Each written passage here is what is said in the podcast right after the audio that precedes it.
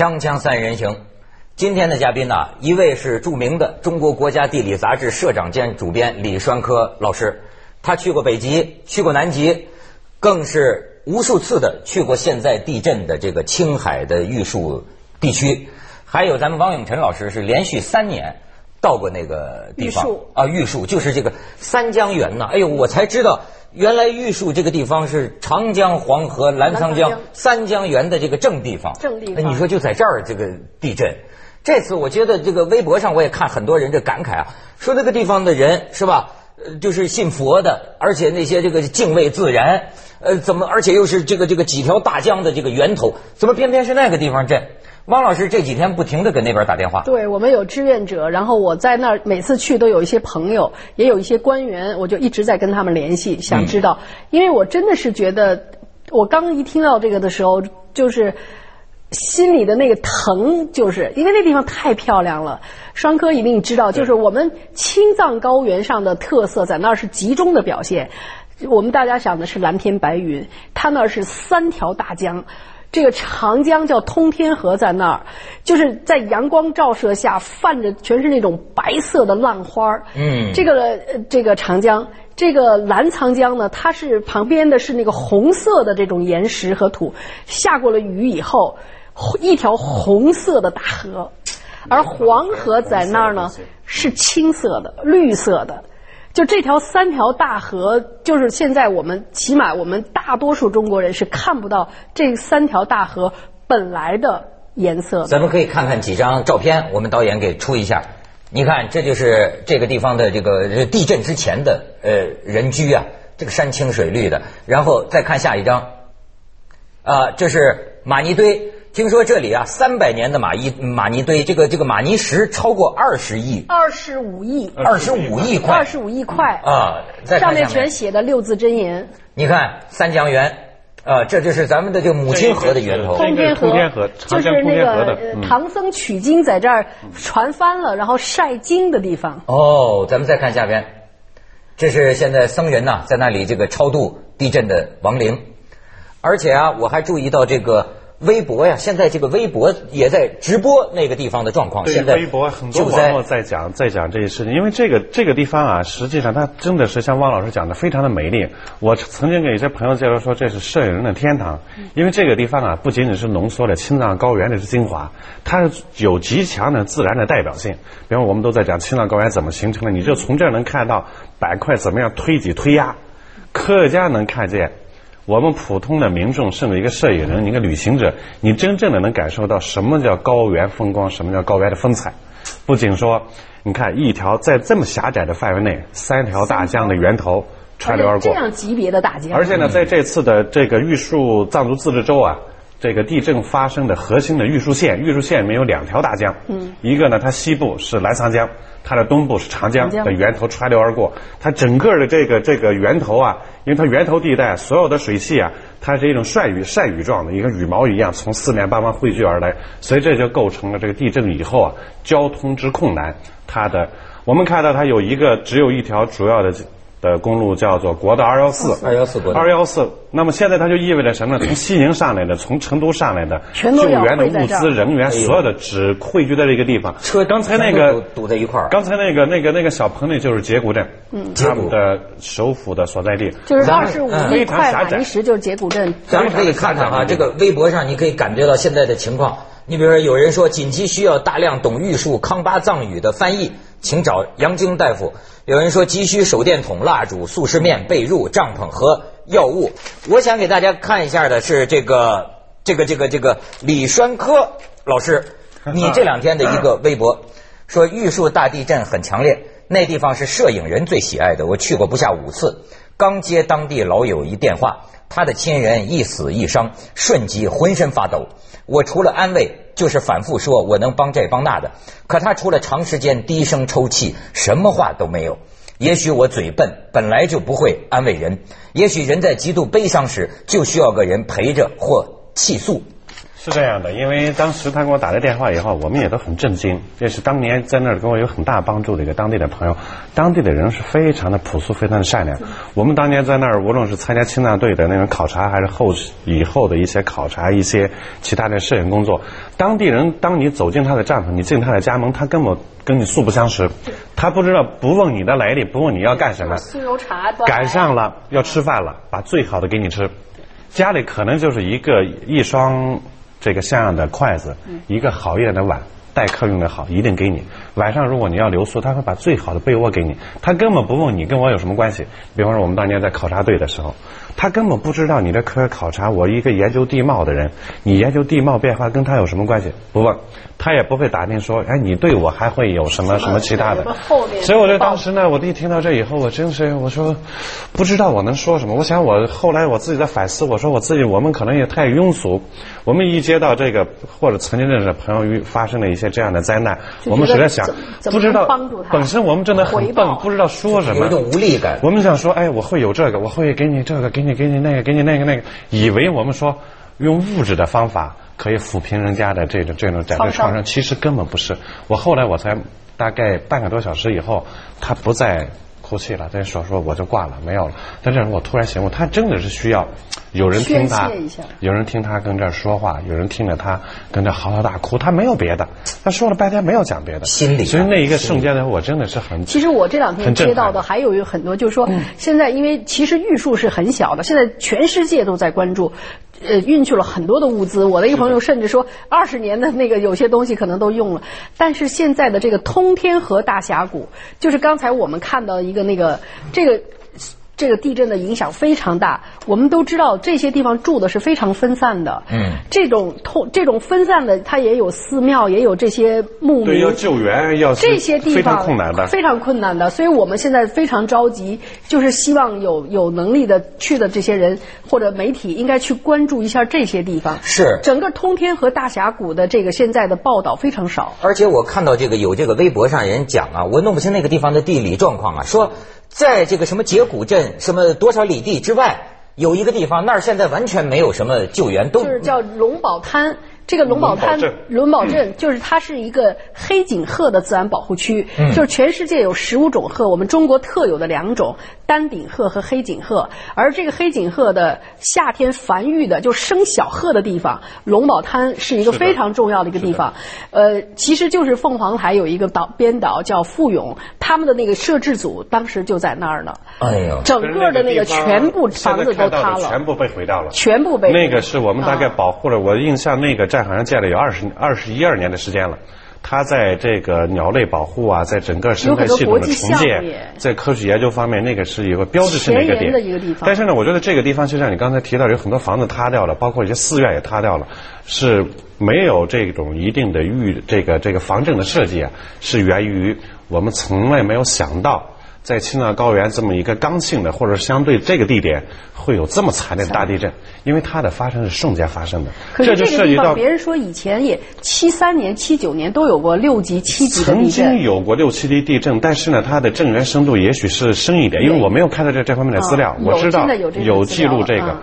他他们当时的破坏力，就所谓的破解的力啊，没有这次这这么大。对这次呢，它发10公里生的这个，呃无论是 P 波还是 S 波，应该是强度很大的，就纵波、横波你说的这个啊，咱们正要请教一下你这个地质学家了。我是听到一些话，我也不知道是不是流言。呃，一个说是这个它跟汶川大地震有地质关联，再一个就是挺吓人的，说从这次玉树地震开始，中国大陆进入这个一个地震活跃期。但是又有人过几天又说呢，什么没进入活跃期。广告之后，李老师得给我们解释解释。锵锵三人行，广告之后见。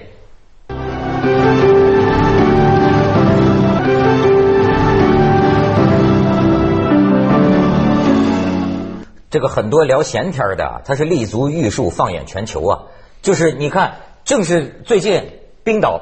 那个火山爆发，说是二十个国家这个航班禁飞、禁空，是说是这次禁空比上次九幺幺造成的这个冲击还大。就是不是现在这个这个周末波兰总统的那个葬礼吗？很多国家领袖就因为这个去不了也没去成。对，所以说大家就觉得这个这个天灾啊，而且呢，这还是李尚科老师的这个微博了，讲这么句话，我觉得也有点幽默吧。如果地球运动进入新的活跃期，对现代中国经济最大的威胁就是房地产业的突然衰落。这个话，这个话可能我我来是抢着他这个话 说一句，就是我这两天看这个媒体报道吧，就是包括国家地震局的，还有各我可以说是各路专家不同的观点。就像你刚才说的，跟汶川有关，但是我知道栓科说没有关。我是不是就说我们其实我一直有一个观点，就是我们对青藏高原的了解太少了。就世界如此之重要，人家说是解开地球世界的、解开这个地球奥妙的钥匙。嗯，可是现在发生这么大地震，他说一个观点，他说一个观点，我觉得是我们人类呢是这样，我们呢对于我们这个整个认识论上来讲，我们首先能认识的、能触、能预测的是我们能感知到，通过我们无论说触觉还是嗅觉还是视觉能感知到的咱们预测。因此呢，我用在地震上来讲，我有一个观点，一个俗话叫我们人类上天有路，入地无门。我们上天抬眼一望，你可以看到几十米、几百米。再不济了，你看个三五米都没问题。你站起来，每个人高一一米多，这一米多的空间你都能感知到。但是我问一下，谁说我低头一望，我能望见一米两米？望见自己那你脚是瞎说。因此呢，这就是说我们人类为什么对地震至今我们都不能说地震能有预报。如果谁要讲地震预报，那我相信这一定是所谓的这这这个这个，因为有成千上万的人在做梦，全世界有多少人在做梦？全世界有多少人天天在提这样那样的预测？如果一件事情就像人打我出生的时候，就会有人说你会哪天哪天死去，全世界几十亿人每人给一个答案，一定有几个人是正确的。当我死去的时候，一定有人站出来说，我几十年前对他做了预测。我认为这根本跟科学无关，因为我们认识论的缺陷就在这儿。但是呢，到底是不是呢？我认为现在真实应该是进入到活跃期了，至少从我的看法来讲，比方说我们有一组我查到了一组数据，嗯，我们看一下这组数据是怎么讲呢？是说呢，这个从呃两千零九年七月十五号到现在的九个月的时间内，全球呢总共发生了二十四次。二十四级次以上的地震，平均每个月的话呢有二点六次，比上一个世纪每年十九次、每月一点六次的记录高出了不少。另外呢，七点七级以上的地震，百年平均值原来是每每年两次，而最近的九个月，全球范围内七点七级以上的地震发生了六次。这就是说呢，在加速。我认为呢，这个尽管这样的统计数据啊，不能说明，毕竟时间是有限的，一两百年，不能说明长期的地球问题。因为我们知道地球存在了几十亿年了。但是有一点，从整个环太平洋地带到冰岛，到我们现在我们中国内陆的这样的冰川啊，啊这样的这样的地震反复的发生。我认为一点呢，我们要警惕的是地球全球的地球啊，地壳进入到活跃期。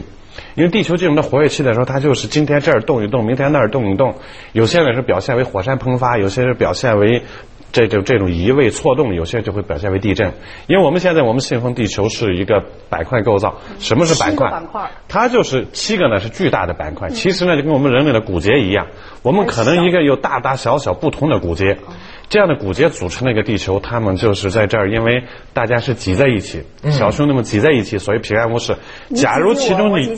是的，假如其中一个关节出现了问题，比方说或者断裂或者错位，你知道会引起下面哪儿会出发生问题，都是很难想的。连锁反应因为我们至今我们科学是没有办法对地震做出任何预测的。我们可以预测天气预报，因为你看得见摸得着。地下我们认识的时候，只有这个地方修地铁、修房子，挖开几米、几十米，一眼一望啊看到了。剩下我们所有的认识都是推测、间间接推论。间接推论的东西总是有长有短，所以不足以构成预报的基础可。是现在你看，比如就说，呃，现在呢，呃，一马一地震的当天，我看国家地震局就出来说，现在云南、四川、这个青海、甘肃都是进入了这个危险期，有很可能再有有有的大是的，最的地震。近你看一看，像我们这个华北平原、那这个算不北京周边的话也会有地震这个是怎么。得出来的呢？因为它是会看到，因为我们长期的进行对于地壳的引力、地磁、地电等等的一些跟地震或者说跟地壳活动的力量有关联的有一些监测手段，它会反映出某一个地方长期的一个趋势。嗯就像那人说，说说北京这边前一阵不是辟谣谣言说安民告示说呃地震专家会商了，近期北京不会发生什么破坏性地震，破坏性的那这不也是一种预测吗？破坏性的地震跟发生不发生地震是两码事儿。怎么讲？破坏性的地震是对于我们地表的建筑、对我们的生命财产有危害的。啊啊啊但是呢，地震呢是所谓的只要动一动、震一震都叫地震。啊你比方两点几级的也算不算地震？也算地震。可是两点几级的地震，可能我们感觉不到你太轻微，感觉不到，仪器能记所以。他们现在就说嘛，说是不是地球调到了震动档？我想 就是开始这么这么这么震。呃，至少我看到的也有一些科学家或者有一些研究机构也在发出这样的警告，啊说是否质，当然这是个质疑的意思了，是否全球进入了地震活跃期？比方说，我们看看我们这次的玉树大地震刚刚发生，那么远隔千里万里之外的冰岛又有一次更大的火山喷发。这俩有什么关系吗？火山喷发都是地球内力的影响，那就是地球内部已经不太平静了。它地球内部的它的力量、它的应力、它的地电、地热等等地热的东西集中的太多了，它要释放，嗯，它要释放。释放有很多形式，地震是地震是一种形式，火山喷发也是一种形式。最近我还看到了我们台湾省的这个曾经有的泥火山也出现了加速的冒泡，那就说明它底下地球的力量多了。上那个就像一个水沟似的，那个泥咕嘟咕嘟的开锅。对，而且现在啊，真是让你像他就说地球没在变暖，地球变冷了，甚至我看你的有些解释形形象的说，说是地震呢，像是地球冷的打了个冷战。但是最近你看我们这个媒体，我这媒体人，我就报道什么海地大地震、智利大地震，什么中国西南大旱，又这个，我不知道是因为媒体太发达了，显得好像本来就是这么多呢，还是说真的地球我是觉得可能是这个是两方面的啊。首先呢，它有有事实、有根据，比方说地震啊、干旱了、火山喷发了，或者说一些冰盖、冰架的一些变化了，这是有自然事实的。第二一个呢，的确现在媒体很发达，资讯我们来的很快。要如果说我们没有现在的互联网，没有现在的广播电视、报纸、杂志的微博等等的这样的形态，我们要靠以往、靠电报、靠写信。我们恐怕这样的信息传递的会很少。现在因为很快，那最根本的原因，这个是事实是作为前提的。这种事实呢，我觉得它之间啊，有些呢之间应该是有一定内在的联系是所在的。因为我们反观一下地球的历史，地球从它的诞生到现在，它总是永远最重要的力量是靠它自身在推动。比方说它变冷和变暖，最重要它自然的变化过程。因为现在科学家都承认，地球无论是变冷还是变暖，人类的影响也就是百分之五而已。那百分之九十五呢？有差异。嗯，百分之九十五大概都是自然的过程了。那我们看一看，比方说改变地表的，最重要的是自然的改变，人的力量是微乎其微。我们都在讲说我们人对地表的破坏，这点我承认，这点是在我的脚底下我能看得见的地方。人的影响巨大，比方说这个地方原来我们现在所在的地方原来应该是一望无际的农田或者河道，现在我们把它填了，盖起了高楼大厦，我们每天在水泥的钢筋丛林里面觉得这些，对整个的地壳运动的影响很它的影响？微乎其微，你对你的局地影响很大。对当地影响很大，我想这个就像我们几个人坐在这桌子上，咱们都压在这儿，咱们对这个桌子影响很大，甚至会影响局部的地球的小小的引力改变。这理论上讲是有的，但是你要说我们仨人在这使劲的一压，把整个北京压成什么样了，这恐怕是不应该的。所以我觉得我们人呐，我们不能第一，我们不能过分的要我们要敬畏自然，我们不能放大我们自己的力量。我们看一看，大家都有坐过飞机的经验，当飞机腾空而起，进入到一万米的高空的时候，谁还能看见地下人类伟大的建筑？伟大的建筑跟蚂蚁的巢穴一样，嗯这就是人的作用。这是而你放眼能看得见的，还是高山大川，还是河流湖海。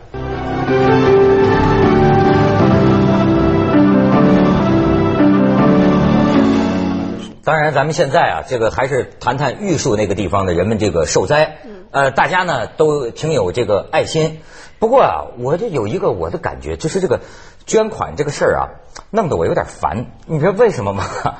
我得说啊，我也不是什么好人，但是我有一点 是好人就是我我有一点这个普通人的良心，那我也愿意，对吧？可是呢，我老实讲，这个什么捐款门之类的这些事儿啊，不管谁对谁错，客观上给我带来的效果，就是我以后啊，不光是做坏事儿要像做贼一样，做好事儿也得像做贼一样。像贼一样对你们说为什么？我比如说前一阵我看我们凤凰网说西南大旱，好，我我捐点钱。我是通过电话自动转账啊，那个名字就显示出来。后来我一看，他们在网上把捐款者的名字打出来，哎呦，我又赶快给凤凰网打电话，我说你们得跟那个红十字会还是哪说，你不能把我的名字说出来，因为我怕也有人说你捐多捐少啊。